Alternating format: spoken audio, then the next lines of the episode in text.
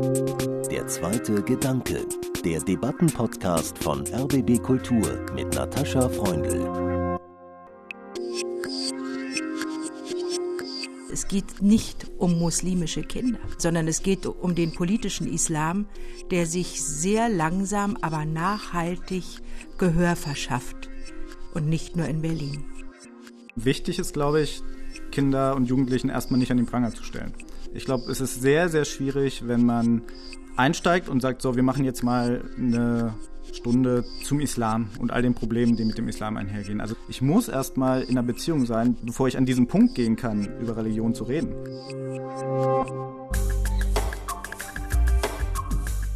Ein Lehrer wurde enthauptet. Am 16. Oktober 2020 in einem Vorort von Paris. Samuel Paty hatte die Mohammed-Karikaturen der Satirezeitschrift Charlie Hebdo im Unterricht gezeigt. Es ging um das Recht auf Meinungsfreiheit. Ein 18-jähriger Einwanderer aus Moskau mit tschetschenischen Wurzeln enthauptete Paty unweit der Schule. Ein Mord mit Folgen, verschärften Spannungen zwischen den Regierungen Frankreichs und der Türkei. Und an Berliner Schulen gab es eine Schweigeminute für Samuel Paty, der sich wohl einige Schüler verweigern wollten. Eine Woche später sorgte die Drohung eines elfjährigen Schülers in Berlin-Spandau für Aufregung. Er soll zu seiner Lehrerin gesagt haben, er würde mit ihr das Gleiche machen wie der Junge mit dem Lehrer in Paris. Kulturkampf im Klassenzimmer, Islam im Schulalltag. Unser Thema heute in Der zweite Gedanke. Ich bin Natascha Freundl und mein erster Gedanke ist, wenig überraschend, eine Emotion. Entsetzen über die Enthauptung in Frankreich und über die Worte des Spandauer Schülers. Ich denke, barbarische Gewalt dieser Art im Namen einer Religion oder Idee macht Schule. Damit meine ich, jeder Anschlag bricht Tabus, gibt der Barbarei mehr Raum in dem, was wir zivilisiertes Miteinander nannten. Das sehen auch Kinder. Dass aber Kinder sagen, wer den Propheten beleidigt, darf getötet werden, finde ich nicht normal. Ich habe selber Kinder im Grundschulalter, die machen über Tod und Mord keine Witze. Was also zeigt diese Reaktion auf die Gedenkminute? Ich freue mich auf meine Gäste heute. Astrid Sabine Busse ist Leiterin der Schule in der Kölnischen Heide und Vorsitzende des Interessenverbands der Berliner Schulleitungen. Herzlich willkommen, Frau Busse. Ja, guten Tag, Frau Freunde. Und Tobias Nolte ist Lehrer am Rütli Campus Berlin. Schön, dass Sie dabei sind, Herr Nolte. Danke für die Einladung. Frau Busse, in Berlin wurden mehrere Lehrerinnen und Lehrer zu diesem Thema mit ihren Sorgen in der Presse zitiert. Das Problem, nämlich der Einfluss des radikalen Islam auf Schulen, sei in Berlin relativ groß. So könne es nicht weitergehen. Das sagte auch ihr Stellvertreter im Interessenverband der Berliner Schulleitungen. Das war Hendrik Nitsch von einer integrierten Sekundarschule in Berlin-Reinickendorf. Stimmen Sie dem Kollegen zu? Ja, ich muss es mal relativieren. Es sind Gott sei Dank Einzelfälle. Und in so einer großen Stadt wie Berlin kommt sowas natürlich vor. Und ich sage, ich bin schon so lange in der Schule und muss sagen, ich unterrichte schon immer muslimische Kinder und vor über 20 Jahren wäre so eine Äußerung nie gefallen. Und das möchte ich auch mal betonen. Es hat sich etwas geändert. Es geht nicht um muslimische Kinder und Schülerinnen und Schüler, sondern es geht um den politischen Islam, der sich sehr langsam, aber nachhaltig Gehör verschafft. Und nicht nur in Berlin. Herr Nolte, vielleicht wollen Sie gleich darauf reagieren. Ich habe Sie schon Kopfnicken sehen.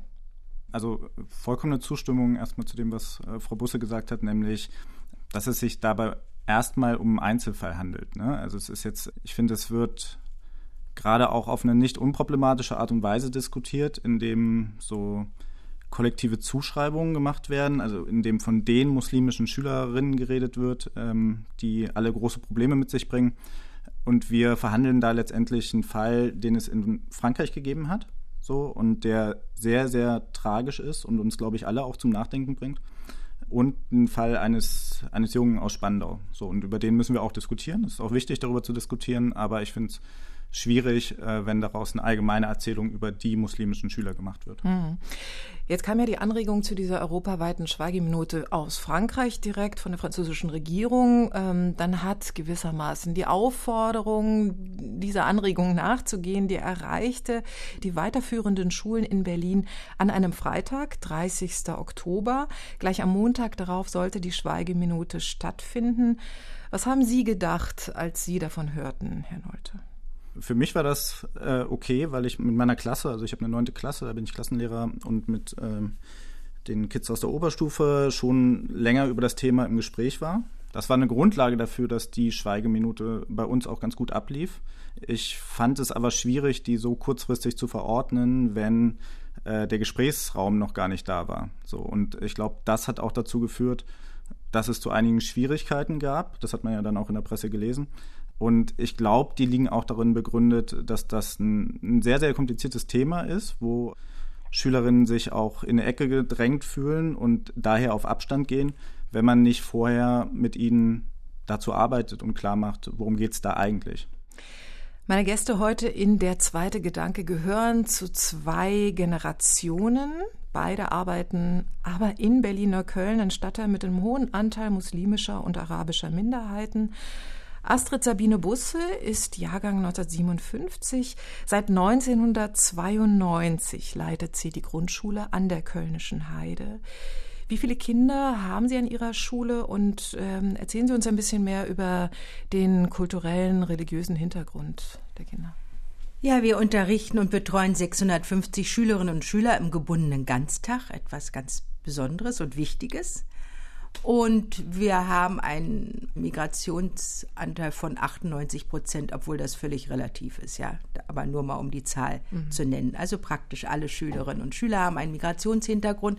Davon muss man sagen, sind 80 Prozent arabischstämmige Schülerinnen und Schüler. Mhm.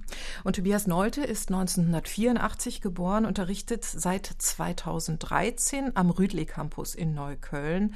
Beide Schulen, äh, finde ich interessant, liegen jeweils am anderen Ende der Sonnenallee, kann man sagen. Die Schule an der Kölnischen Heide am östlichen Ende weiter draußen, Rüdli am westlichen Ende, zentraler, äh, vielleicht auch am schickeren Ende äh, der Sonnenallee. Wie viele Schülerinnen und Schüler haben Sie heute in der Rüdli Gemeinschaftsschule mit der gymnasialen Oberstufe, an der Sie ja unterrichten?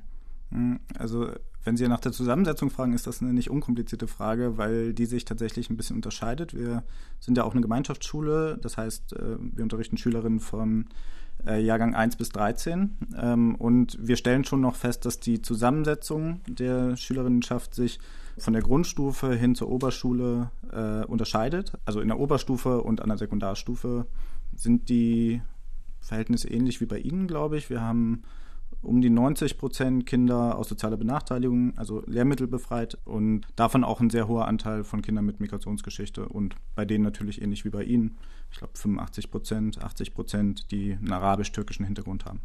2006 wurde die Rütli Hauptschule damals noch deutschlandweit berühmt berüchtigt als Brennpunktschule, an der nichts mehr ging. In einem offenen Brief klagten Lehrer über tägliche Gewalt und Angst. Das war ein Weckruf. Heute gilt der Rüdli Campus mit Gemeinschaftsschule, Kitas, Berufswerkstatt, Volkshochschule als Erfolgsmodell. Und Sie, Herr Neute, unterrichten in einer Abiturklasse das Fach Glauben und Zweifeln. Toller Titel, finde ich. Tolles Unterrichtsfach. Behandeln Sie da auch die Mohammed-Karikaturen und wie gehen Sie generell in diesem Fach mit dem muslimischen Glauben, den ja viele Ihrer Kinder mitbringen? Wie gehen Sie damit um? Spielt natürlich eine sehr, sehr große Rolle. Das merkt man ja schon in der Anlage des Kurses, der äh, sich auf Glauben bezieht, aber sich auch damit auseinandersetzt, was mache ich eigentlich mit den Fragen, die ich an den Glauben habe. Die Mohammed-Karikaturen, nach denen Sie auch gefragt haben, haben wir natürlich besprochen. Ich habe sie nicht im Unterricht gezeigt. Ich finde es auch schwierig, aus dem Zeigen dieser Karikaturen so eine Art Lackmustest zu machen. Trauen wir uns das jetzt? Gehen wir in diese Provokation auch rein? Ist es meine Verantwortung, sozusagen die Kinder in die Rolle zu bringen, sich dazu zu verhalten? Oder ist es wichtig, darüber zu reden, was da passiert ist? Darüber geredet habe ich sehr viel mit diesem Kurs, aber im Speziellen die Karikaturen gezeigt habe ich in dem Kurs nicht. Ein Kollege von mir hat das gemacht, der damit auch tatsächlich ganz gute Erfahrungen nach eigener Aussage gemacht hat. Ich hielt das aber tatsächlich und halte das nach wie vor nicht für entscheidend, um sich mit dem Thema auseinanderzusetzen. Also Sie reden über etwas, das die Kinder gar nicht gesehen haben? Ich rede mit denen über Meinungsfreiheit. Ich rede darüber mit denen, dass es wegen dieser Karikaturen einen Mord gegeben hat. Und äh, ich glaube, das ist die entscheidende Größe. Also ich, ich finde, es ist ein Unterschied, äh, ob ich ein Satiremagazin bin und diesen Auftrag habe, zu provozieren, oder ob ich in einer sehr, sehr emotionalen Situation mit den Kindern erstmal darüber ins Gespräch gehe. Ganz ehrlich, alle, die das sehen wollen, haben das schon gesehen. Mhm. So, ich brauche mhm. da äh, nicht unbedingt den Klassenraum für, weil alle glaube ich, ziemlich genau wissen, wovon wir sprechen. Mhm. Ich habe es ja schon erwähnt, äh, es gab Reaktionen in den, rund um die Schweigeminute von Kindern aus verschiedensten Teilen Berlins, die gesagt haben, jemand, der den Propheten beleidigt, darf getötet werden. Hören Sie sowas auch an Ihrer Schule? Nein. Ähm, also da kann ich wirklich klar Nein zu sagen. Ich habe das im Unterricht noch nicht erlebt. Ich kann mir vorstellen, dass solche Sätze in, in Pausensituationen fallen können ne? und dass sie, die haben ja auch eine Sprengkraft und das wissen die Kinder ja auch. So, und dass die als Provokation genutzt werden, das sehe ich. Ich erlebe es aber so, dass wenn man mit ihnen tiefer darüber ins Gespräch geht, was bedeutet das eigentlich? Was heißt das, was du da sagst? Habe ich es noch nicht erlebt, dass ein Schüler oder eine Schülerin tatsächlich mit Vehemenz hinter solchen Aussagen stehen würde. Nun sind Grundschüler und äh, Abiturstufe, das sind wirklich verschiedene Welten, äh, darf man überhaupt nicht in einen Topf werfen. Aber Sie, Frau Busse, Sie haben erwähnt, dass der Einfluss des politischen Islam in Ihren Augen zugenommen hat, massiv zugenommen hat in den letzten Jahren. Hören Sie solche Sätze von Ihren Kindern? Jetzt so genau diesen Wortlaut nicht, aber ein Beispiel möchte ich bringen. Bei uns, unser Kollegium hat auch über 40 Prozent haben auch einen Migrationshintergrund und auch ein Elfjähriger hat zu einer arabischstämmigen Erzieherin gesagt, du bist keine gute Muslima und du hast mir gar nichts zu sagen. Und im natürlichen Elfjähriger weiß ich, das sind nicht seine eigenen Gedanken, wo er reflektiert, aber im Elterngespräch, vielmehr nicht Eltern, nur der Vater kommt, wurde mir klar, denn der Vater hat nochmal das unterstrichen, was sein Sohn gesagt hat. Also großes Problem. Aber auch an der Grundschule sprechen wir natürlich mit den Kindern, haben Projekttage zu den großen Weltreligionen für die sechsten Klassen und ich unterrichte G wie in einer fünften Klasse. Und wenn das Thema Universum ist, dann sprechen wir natürlich auch, es gibt Glaubenswahrheiten und es gibt eben die Wissenschaft. Und da wir Lehrerinnen und Lehrer ja ganz wichtige Menschen für die Kinder sind und wenn man eine gute Beziehung hat, kann man auch darüber gut sprechen. Und auch über Meinungsfreiheit, aber ich persönlich würde, ich würde niemals eine religiöse Karikatur für dieses Thema nehmen, egal von welcher Religion, sondern immer andere Beispiele dafür. Und das kommt schon, auch in der Grundschule gibt es den Klassenrat, da geht es auch um Meinungsfreiheit. Also das ist dann gelebte Meinungsfreiheit. Und wenn man da ganz früh mit anfängt bei den Kindern, dann hoffe ich, dass sich da auch etwas Positives entwickelt daraus. Mhm. Das klingt ja alles ganz versöhnlich. Es klingt auch danach, als würden Sie den Titel unseres Gesprächs heute Kulturkampf im Klassenzimmer, das würden Sie nicht unterstreichen. Wenn das wirklich so wäre, flächendeckend, dann hätten wir sicher ein ganz, ganz großes Problem. Es gibt die Einzelfälle, da muss man genau hinschauen. Und wie mein Kollege sagt, was außerhalb des Unterrichts gesagt wird, auf dem Hof und auch in der Freizeit, das ist sicher zum Teil gerade bei älteren Schülern, bei älteren männlichen Schülern in der Pubertät, da werden solche harten Worte auch fallen. Mhm. Nun haben Sie, Tobias Neute, mit anderen Kollegen zusammen einen Brief verfasst, äh, der vor erneuter Stigmatisierung von SchülerInnen am Brennpunkt Schulen warnt. Ich zitiere mal daraus. Dass islamistische Ideologien in einem muslimisch geprägten urbanen Stadtteil häufiger auftreten als in ländlichen Gegenden, erklärt sich von selbst. Nun ist es aber unsere Aufgabe als Lehrkräfte, uns mit den Lebenswelten der Jugendlichen ob muslimisch, migrantisch oder auch nicht, auseinanderzusetzen. Sie besteht darin, zu versuchen, ihre Perspektive auf die Welt zu verstehen und unsere SchülerInnen dann in einen Lernprozess einzubinden, ohne dabei abwertend gegenüber ihnen oder tolerant gegenüber menschenfeindlichen Äußerungen sein zu müssen. Das klingt, Herr Neute, als sei es relativ leicht, diese Lebenswelten zu verstehen. Das klingt vielleicht so. Also ich würde vielleicht mal kurz von mir erzählen. Ich bin auf dem Dorf aufgewachsen. Ich äh, habe in einer Kleinstadt studiert. Ich war dann für meinen Ref an einem Gymnasium in, in einer Kleinstadt in NRW, in Bocholt. Ähm, und dann kam ich 2013 an diese Schule und ich hatte mein Referendariat ja abgeschlossen und das lief auch alles ganz gut. Meine Lebenswelt, die ich kannte, war das Gymnasium. Und ich hatte immer sehr viel Respekt vor Leuten, die an solchen Schulen gut klarkommen, aber ich hatte keine Berührung mit einem sozialen Raum wie in Neukölln. Und äh, für mich waren die ersten ein, zwei Jahre tatsächlich nochmal so eine Art zweites Referendariat an der Schule. Also ähm, ich musste die Art des Unterrichtens wirklich komplett neu lernen, weil das mit dem, was ich am Gymnasium gelernt hatte in, in, in Bocholt, wirklich gar nichts zu tun hatte. Und, Und was ich, war genau das Neue? Können Sie das benennen? Herausforderungen, also mit Kindern zu tun zu haben, die viel, viel weniger privilegiert aufwachsen, viel, viel mehr soziale Probleme haben, die auch viel, viel mehr in tatsächlich auch in Konfrontation gehen, als ich das aus meiner eigenen Gymnasiallaufbahn äh, gewöhnt war. Und sich zu fragen, was sind denn aber die Gründe dafür, dass Kinder sich so verhalten? Wo kommt das denn her? Und da erstmal zu verstehen und äh, Lebenswelten zu versuchen kennenzulernen, indem man ins Gespräch geht mit den Kindern, in denen man auch tatsächlich lernt, wie komme ich in so einer Unterrichtssituation erstmal klar, wie kann ich äh, in Kontakt gehen mit den Schülerinnen. Das war auf jeden Fall eine Herausforderung. So, ich fand die immer spannend, das war, glaube ich, das Glück dabei. Aber die war auch am Anfang nicht einfach und ist es auch heute manchmal nicht. Also man muss ja nicht so tun, als ob das alles immer total easy wäre. Gibt es auch Konflikte, die Sie nicht lösen können? Glauben und Zweifeln. Ich würde mal behaupten, dass äh, der Islam tatsächlich noch bei weitem nicht so viel Aufklärung erlebt hat wie das Christentum oder das Judentum. Wie vermittelt man Kindern, die zum Teil aus fundamentalistischen Haushalten kommen, die Kunst des Zweifels? Das ist eine gute Frage. Also ähm, wichtig ist, glaube ich, Kinder und Jugendlichen erstmal nicht an den Pranger zu stellen. Ich glaube, es ist sehr, sehr schwierig, wenn man einsteigt und sagt, so, wir machen jetzt mal eine Stunde äh, zum Islam und all den Problemen, die mit dem Islam einhergehen. Also der Kurs ist ganz anders angelegt. Wir fangen zum Beispiel im ersten Halbjahr erstmal damit an, uns darüber Gedanken zu machen, was können wir überhaupt wissen. Da geht es noch gar nicht um Religion, da geht es erstmal um Verschwörungstheorien, um Fake News, da geht es um Medien auch woher nehmen Medien ihre Informationen um Wissenschaft, ähm, sodass man erstmal eine Basis hat. Frau Buss hat das ja gerade schon angesprochen. Wenn ich nicht in Beziehung zu den Jugendlichen bin, dann kann ich diese Themen, die für sie äh, mit sehr, sehr viel Emotionen einhergehen, die kann ich nicht bearbeiten, weil die Kids automatisch auf eine, in eine Abwehrhaltung gehen werden und die Zuschreibungen, die sie gesellschaftlich immer wieder feststellen, auch im Klassenraum auf einmal bemerken so und dann auf Konfrontation gehen. Das heißt, ich muss erstmal in einer Beziehung sein, bevor ich bevor ich an diesen Punkt gehen kann, das, was Sie gerade angesprochen haben, über Religion zu reden.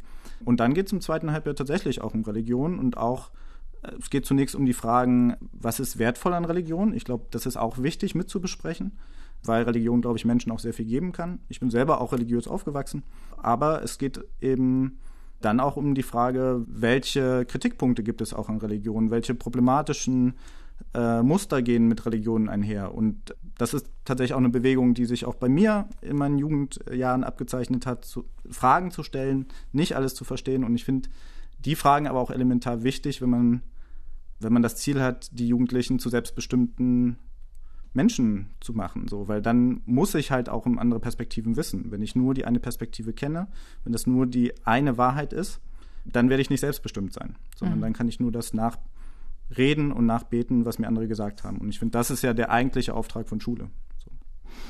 Frau Busse, in der Nähe Ihrer Schule befindet sich äh, die Al-Nur-Moschee, ungefähr zehn Minuten Fußweg entfernt. Die wird vom Verfassungsschutz beobachtet, gilt laut Berliner Verfassungsschutzbericht als eine salafistisch dominierte Einrichtung. Da gibt es ein Jugend- und Familienzentrum und das ist für wohl auch viele Ihrer SchülerInnen ein wichtiger Anlaufpunkt. Hat die Moschee direkten Einfluss auf diese Kinder und auch auf ihren Schulalltag? Der Einfluss ist, glaube ich, sehr subtil. Viele Kinder und ganze Familien verbringen dort am Wochenende die Freizeit und die Lerninhalte dieser äh, Schule, die dort auch abgehalten wird, die deckt sich nicht ganz so mit unserer freiheitlich-demokratischen Grundordnung und der gleichberechtigten Erziehung und Toleranz. Also man arbeitet nicht mit und zusammen sondern manchmal haben wir den Eindruck, die Kinder werden dort indoktriniert. Und das ist dann für uns noch viel, viel schwerer. Und es geht darum, aber was mich immer verwundert, ganz wichtig ist ja, dass die Kinder etwas über ihre Religion auch wissen.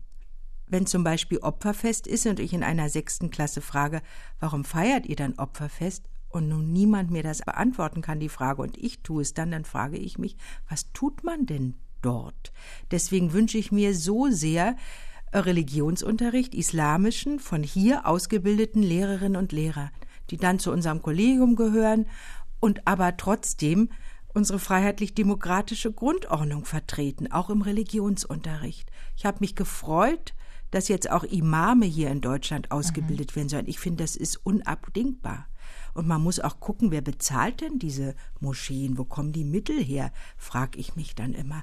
Und da haben wir es als Schule nicht so leicht. Denn die Kinder sind ja formbar. Das sind, sind nicht die eigenen reflektierten Meinungen, möchte ich immer wieder sagen. Aber wir müssen da ganz doll aufpassen, was passiert woanders.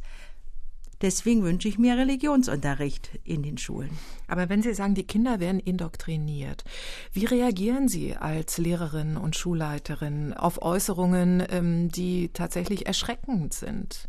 Beißen Sie sich auf die Zunge, weil Sie denken, ah, es ist ein kleines Kind, der sozusagen plappert nur das nach, was er zu Hause oder in der Moschee gehört hat? Nein, ich habe ja schon den Fall vorhin von dem, diesem elfjährigen Jungen, der die Erzieherin dort äh, angesprochen hat, geschildert. Nein, es gibt Elterngespräche und wenn wir meinen, der Schulfrieden ist massiv gestört, was in diesem Falle war, dann führte es dahin, dass das Kind eine andere Schule besuchen musste, war das Problem erstmal nicht gelöst, denn die Eltern oder der Vater und die männlichen Verwandten waren ja das Problem.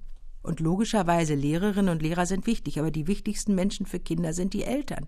Natürlich glaube ich, wenn ich Kind bin, das, was meine Eltern mir sagen und vorlegen. Und dann kommt die Lehrerin und sagt mir vielleicht was anderes.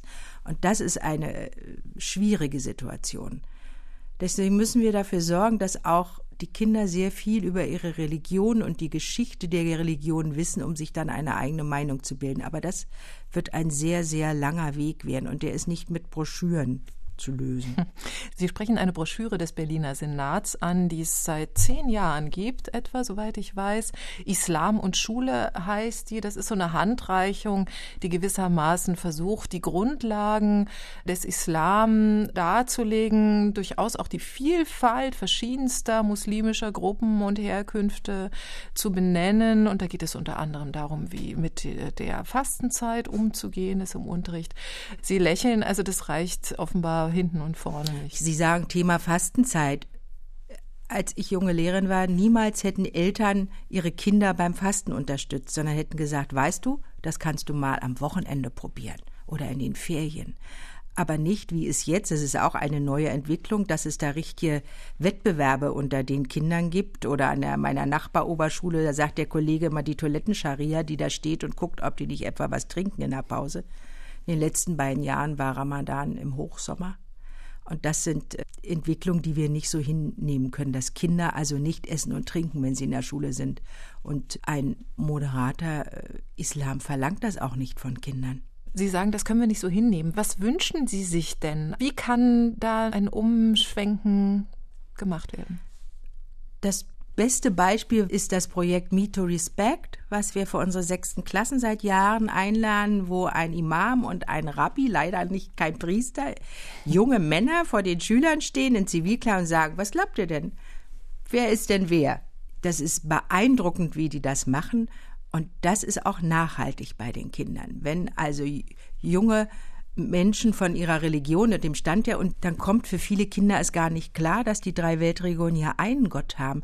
Es wird auch in der Presse steht jetzt auch in der deutschen Presse immer Allah. Allah ist das arabische Wort für Gott.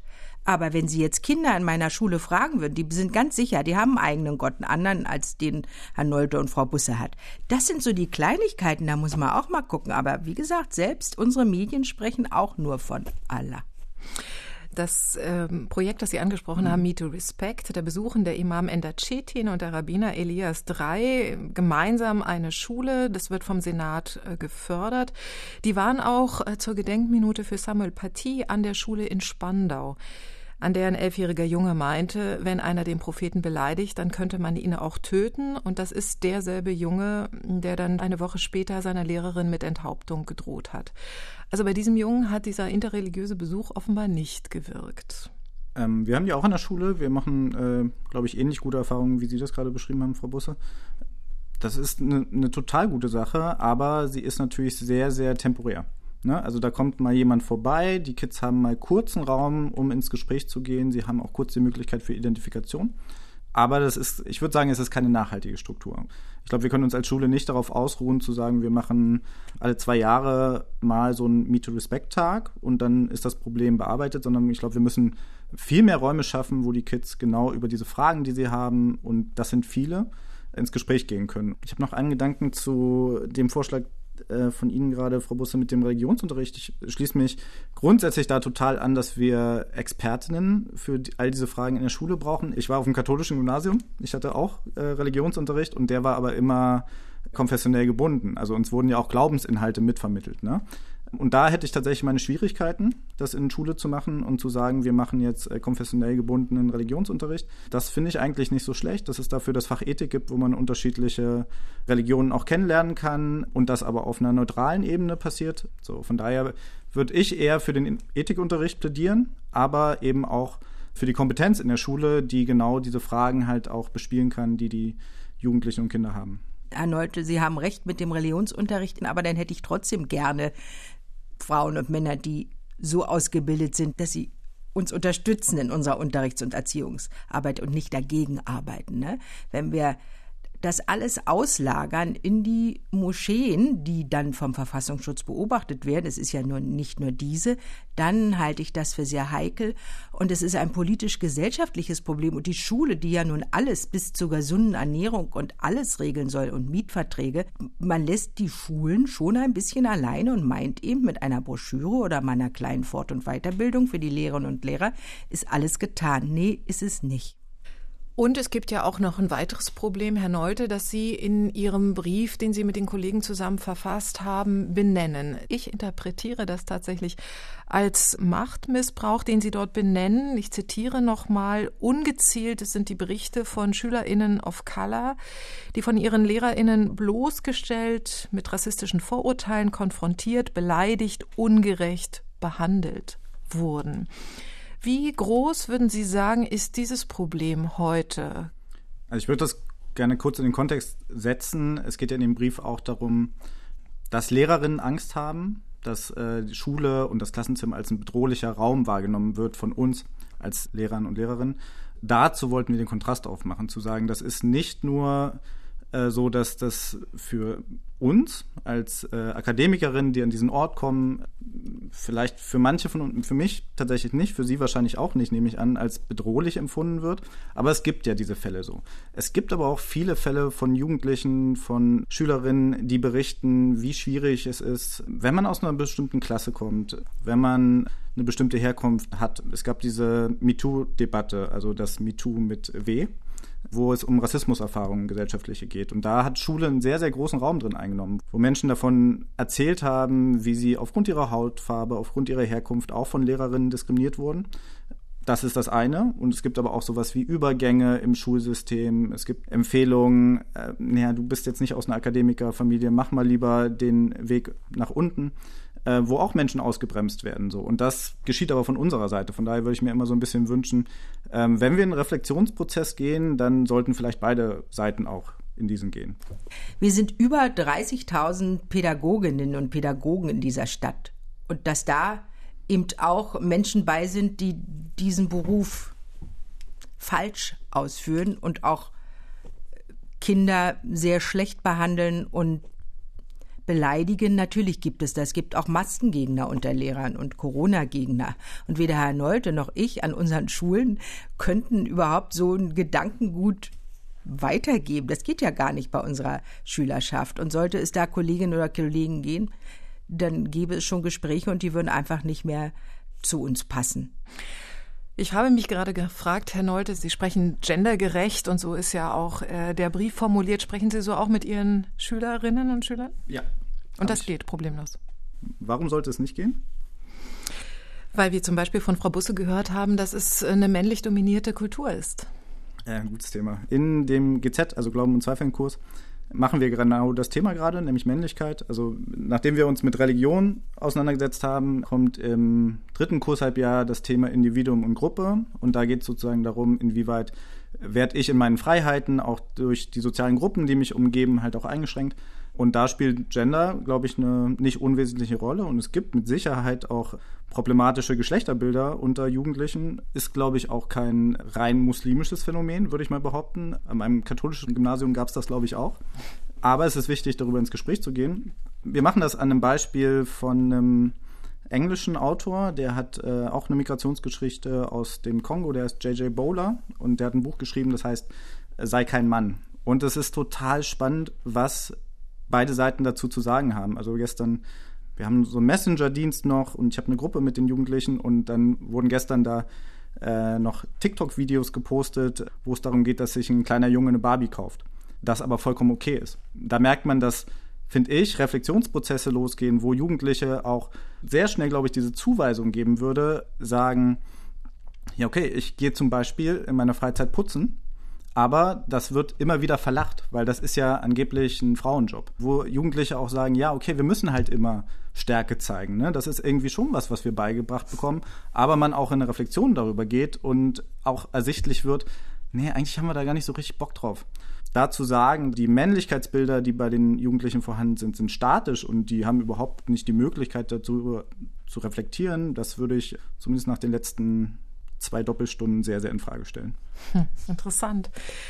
Nun geht seit 15 Jahren in Berlin das sogenannte Neutralitätsgesetz, wonach Beamte der Polizei oder Justiz sowie Lehrpersonal keine sichtbaren religiösen Erkennungszeichen tragen dürfen. Ist das ein gutes, also gegen Radikalisierung wirksames Gesetz, Frau Busse? Ja, das finde ich und hoffe auch, dass es Bestand hat. Die Schulleitungen von Neukölln haben vor zwei Jahren schon mal sehr deutlich etwas verfasst und unterschrieben zu großer Mehrzeit, dass das bitte bleiben soll. Eine Schule, eine staatliche Schule ist ein neutraler Raum. Und da möchte ich eigentlich gar keine religiösen Zeichen sehen. Also ich trage auch kein Kreuz und ich möchte auch keine Kippa und ich möchte auch kein Kopftuch bei einer Lehrerin in meiner Schule haben. Ich würde, sehe das mit ganz großem Bedenken, dass das dieses Gesetz wohl kippen wird und die, die das machen, wissen gar nicht, was sie damit auslösen werden. Mhm. Das soll gekippt werden im Namen der Religionsfreiheit. Mhm. Wie sehen Sie das, Herr Nolte? Mm, ich glaube, ein bisschen anders. Also ich erlebe das ja auch bei Jugendlichen bei uns in der Oberstufe, jungen Frauen, die Kopftuch tragen, die gerne Lehrerinnen werden wollen und in den letzten Jahren immer das Gefühl hatten, ja, okay, das ist ein Weg, der für mich einfach verschlossen ist. Und da hat sich natürlich in der Wahrnehmung jetzt durch diesen neuen Gesetzesentwurf was geändert. Ich glaube, wir teilen ja die Auffassung, dass Schule ein säkularer Raum bleiben sollte. Es geht aber zum Teil, finde ich, auch um Repräsentation, dass es für Jugendliche auch wichtig ist zu sehen, da sind Leute aus meiner Community, die können diesen Weg auch gehen. Man kann es als Symbol lesen, man kann es auch als Kleidungsstück lesen. Das hindert mich nicht, bei dem Weg erfolgreich zu sein in der Gesellschaft und teilzuhaben an der Gesellschaft. Und das ist erstmal für viele junge Frauen ein sehr, sehr wichtiges Signal, glaube ich. Wo ich Probleme mit hätte, wäre, wenn das Kopftuch, was ich jetzt ehrlich gesagt erstmal als Kleidungsstück sehe und was für mich eben nicht so aufgeladen als religiöses Symbol ist, weil ich viele Schülerinnen kenne, die sehr, sehr differenziert äh, auch über ihre Religion nachdenken, die spannende Gedanken haben und trotzdem Kopftuch tragen. Wenn das aber dazu führen würde, dass Lehrerinnen im Schuldienst sind, die sich ihrer Religion mehr verpflichtet fühlen als meinetwegen dem Grundgesetz, dann wäre das problematisch. Wenn es so wäre, dass man Dinge sehr einseitig darstellen würde, dann wäre das problematisch. So. Kulturkampf im Klassenzimmer, Islam im Schulalltag. Äh, unser Thema heute in der zweite Gedanke. Und ich möchte gerne mal zurückkommen zu unserem Ausgangspunkt des Gesprächs der Fall an der Spandauer Schule, aber auch andere Fälle, wo Schüler unterschiedlichen Alters gesagt haben, man darf töten im Namen der Religion, wenn der Prophet äh, Mohammed beleidigt wird. Für mich ist das wirklich ein No-Go. Das ist unverzeihlich, auch wenn es von Kindern kommt. Da muss etwas geschehen. Was kann wirklich geschehen? Was kann eine Schule da tun? Was kann die Gesellschaft? Was kann die Politik da tun? Damit äh, so etwas nicht Normalität wird, Frau Busse? Ja, die Politik muss auch genauer hinschauen und in längeren Zeiträumen denken. Wir haben ja ganz lange überhaupt nicht hingeschaut, die Schulen schon. Und ich sage auch noch mal, äh, Herr Neute sagt, er, hat er unterrichtet ja junge Frauen, aber ich kleinere Kinder. Und ich glaube nicht, dass ein siebenjähriges Mädchen ganz freiwillig das Kopftuch trägt. Und dann würde die Kollegin auch ein Vorbild für das kleine Mädchen sein, was eben in eine andere Richtung geht. Ja, Schulen dürfen auf keinen Fall alleine gelassen werden. Man muss schon in die Ausbildung der Lehrerinnen und Lehrer ein Modul einbauen und sie vorbereiten. Was Herr Neuter als junger Lehrer erlebt hat, habe ich auch als junge Lehrerin. Das ist richtig, das ist schon nicht so einfach dann, wenn man aus einer Kleinstadt kommt oder aus einer ganz behüteten Umgebung, da wo man sein Referendariat hatte. Also ganz früh schon anfangen, aber auch auf die Eltern zugehen. Das haben wir ja auch gemacht und gesagt, kein Weg. Das ist, geht auf keinen Fall. Das ist ja eine Straftat, was ihr da als Eltern macht mit euren Kindern, die Gehirnwäsche. Aber das ist eben sehr schwierig. Ich wünsche mir auch gute Zusammenarbeit Schule, Jugendamt, Polizei. In den Niederlanden ist da auch nicht so ein Datenschutz. Bei uns in Deutschland der Datenschutz zwar ein hohes Gut, aber oft ein großes Hindernis, um Informationen fließen zu lassen. Herr Nolte, was sagen Sie dazu? Also ich würde Ihnen einen Punkt widersprechen, nämlich, dass das unverzeihlich ist. Ich glaube aber, was Sie gesagt haben, ist, äh, dass da etwas geschehen muss. Und da schließe ich mich total an. Und das war auch mein Problem mit der Berichterstattung dazu. Es wurde gesagt, es gibt diesen Vorfall. Es wird aber nicht dargestellt, wie zu diesem Vorfall gearbeitet wird. Und das haben Sie ja gerade gesagt, da muss etwas geschehen. Im Tagesspiegel wurde am 5. November gesagt, warum manche muslimischen Schüler die Enthauptung eines Lehrers gutheißen. Am 6. November war auf einmal der Titel leicht verändert, nämlich warum muslimische Schüler die Enthauptung eines Lehrers gutheißen. So. Und da merkt man etwas sehr, sehr Problematisches dran, nämlich diese Kollektivierung, diese Kulturalisierung auf muslimische Schüler hin. Und das finde ich schon sehr, sehr problematisch. Jetzt gibt es einen neuen Artikel dazu, wo dargestellt wird, wie im Nachhinein dazu gearbeitet wurde. Der Schüler war erstmal, glaube ich, dann krank. Die haben äh, Elterngespräche gemacht. Die Mutter ist jetzt einmal pro Woche in der Schule, wo, glaube ich, auch mit Sozialarbeitern und Schulleitungen geredet wird und das eben nicht so stehen gelassen wird. Ne? Es wird so getan, wir haben diese Aussage und jetzt können wir nichts mehr machen. Und das so ist Schullehren nicht, sondern wenn ich so eine Aussage habe, dann muss ich ja dazu arbeiten, dann muss ich ins Gespräch gehen und das erfordert die Räume dafür, das erfordert auch die Bereitschaft dafür und das erfordert vor allem auch Intervention, wenn etwas gesagt wird, was sehr, sehr problematisch ist und das ist in dem Fall sehr klar der Fall. Ich habe den Artikel schon so verstanden, dass im Nachhinein der Schüler sich jetzt entschuldigt hat, er auch Angst hat, wieder in die Schule zu kommen, weil er Angst vor Ausgrenzung hat. Die Lehrerin, auch das wurde da dargestellt, hat eigentlich ein gutes Verhältnis zu diesem Jungen gehabt und möchte jetzt auch, dass er wieder in die Klasse kommt, möchte gar nicht, dass er aus der Klasse verwiesen wird. Und das zeigt ja genau das, also ihm klarzumachen, du hast da etwas Problematisches gesagt und das können wir so nicht stehen lassen, aber eben nicht unverzeihlich. Du bist jetzt eben nicht für immer in der Ecke und kannst dich daraus nicht mehr befreien, sondern so, du hast so falsch gesagt, lass uns drüber reden und dann geht's weiter. Vielen herzlichen Dank, Astrid Sabine Busse und Tobias Nolte. Ich bedanke mich. Dankeschön. Kulturkampf im Klassenzimmer? Wenn man den Schulalltag genauer betrachtet, kann hier von Kampf offenbar keine Rede sein. Aus dem Gespräch mit Astrid Sabine Busse und Tobias Nolte nehme ich mit, dass es sich bei den geschilderten Äußerungen der Schüler um Einzelfälle handelt, deren Hintergründe jeweils einzeln, aber genau betrachtet werden müssen. Mein ganz persönlicher zweiter Gedanke, das Wort unverzeihlich ist falsch, wenn es um Kinder geht. Ich sollte dem Thema Verzeihen wohl eine eigene Debattenfolge widmen. Tschüss für heute, sagt Natascha Freunde.